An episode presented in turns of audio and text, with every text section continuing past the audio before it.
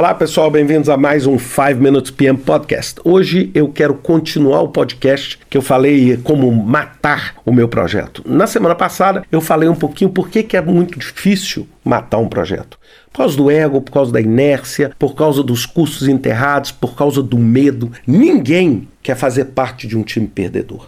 E agora eu queria falar os cinco passos que eu gosto de utilizar é quando eu me deparo com uma situação como essa. É claro, não é a situação mais agradável do mundo, mas quando eu me deparo com isso, a primeira coisa que eu faço é o que a gente chama de teste de realidade.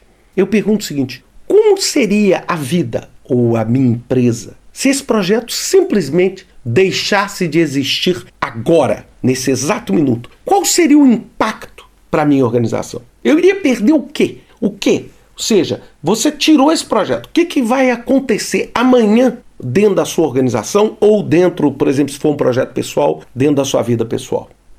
Bem, se você chegar a falar, não, se eu tirar esse projeto, eu simplesmente perco uma parte do meu mercado, ou eu perco uma capacidade de expansão um novo mercado, ou se eu simplesmente chegar e falar, espera aí, se eu tirar esse projeto aqui, nada muda, tudo continua igualzinho.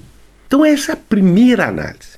Imaginando que você percebe que o impacto é irrelevante, ou pequeno, ou é injustificável, isso vai para o meu segundo passo, que é o conceito de falhe rapidamente.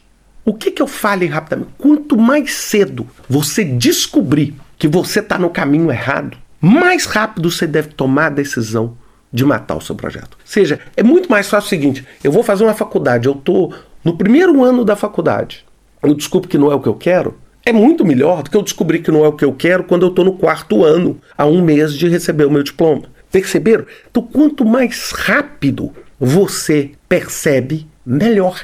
E o terceiro aspecto é um aspecto que eu tenho pensado muito desde quando eu vi uma TED Talk falando sobre isso, que é o fail mindfully.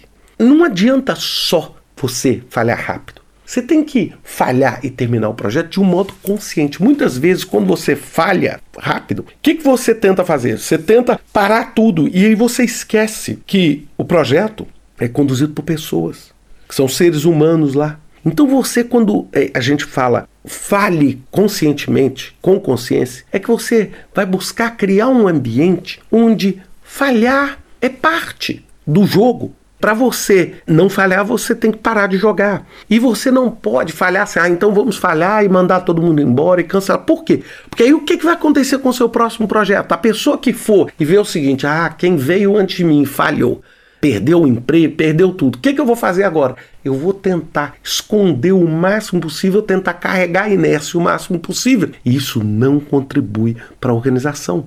Então, não adianta você querer identificar os culpados, etc., porque esse é um jogo onde todo mundo perde. Não existe um ganhador nesse jogo quando você tenta começar a culpar as outras pessoas. E isso me conduz à quarta etapa, que é uma etapa maravilhosa e vista de uma forma maravilhosa nas empresas de tecnologia, que é uma cultura de segurança psicológica.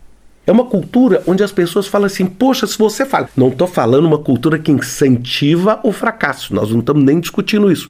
Mas eu estou falando assim, uma cultura que cria uma segurança psicológica para as pessoas experimentarem. E se as coisas não correrem do jeito que as pessoas querem, para que você possa cancelar aquele projeto ou modificar aquele projeto sem que as pessoas se sintam amedrontadas, sem que as pessoas se sintam ameaçadas. É uma cultura que suporta a inovação e a experimentação.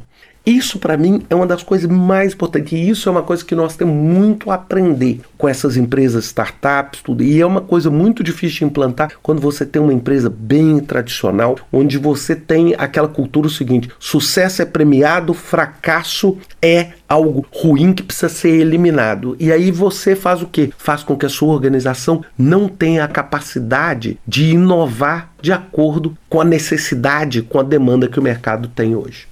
E finalmente, eu queria dar minha última dica, é o que a gente chama de bomba relógio. O que é uma bomba relógio? É você criar um ambiente assim, olha, esse projeto precisa entregar esse produto mínimo viável até a data tal, ou esse projeto precisa atingir esse ponto, ou gerar essa outcome até esse determinado momento. Se isso não acontecer, nós vamos cancelar o projeto. Ou seja, você cria um countdown?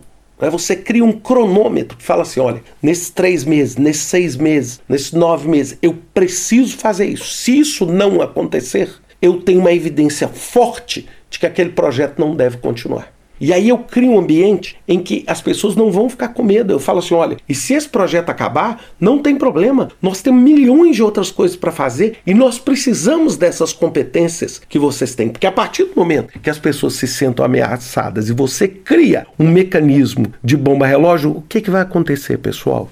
É como o Gallup reportou o ano passado.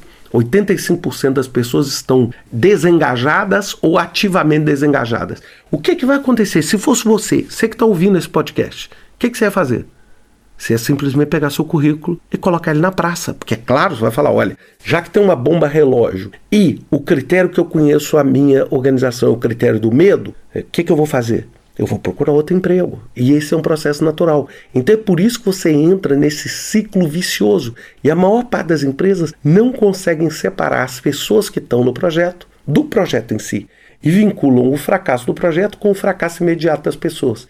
E é esse o principal drama que a gente precisa fazer. A gente precisa criar um novo viés cognitivo que separa. Eu vou fazer minhas palavras do William Ury em negociação, que separa as pessoas do problema. Você pode ser duro com o projeto e leve com as pessoas. Agora, a partir do momento que você misturou tudo, as pessoas vão tentar agir no intuito da sua própria preservação. Isso é instinto natural, está acima da capacidade cognitiva do Ricardo ou de qualquer outra coisa. Isso são as leis naturais da natureza. Espero que vocês tenham aprendido um pouco e até semana que vem com mais um 5 Minutes Podcast.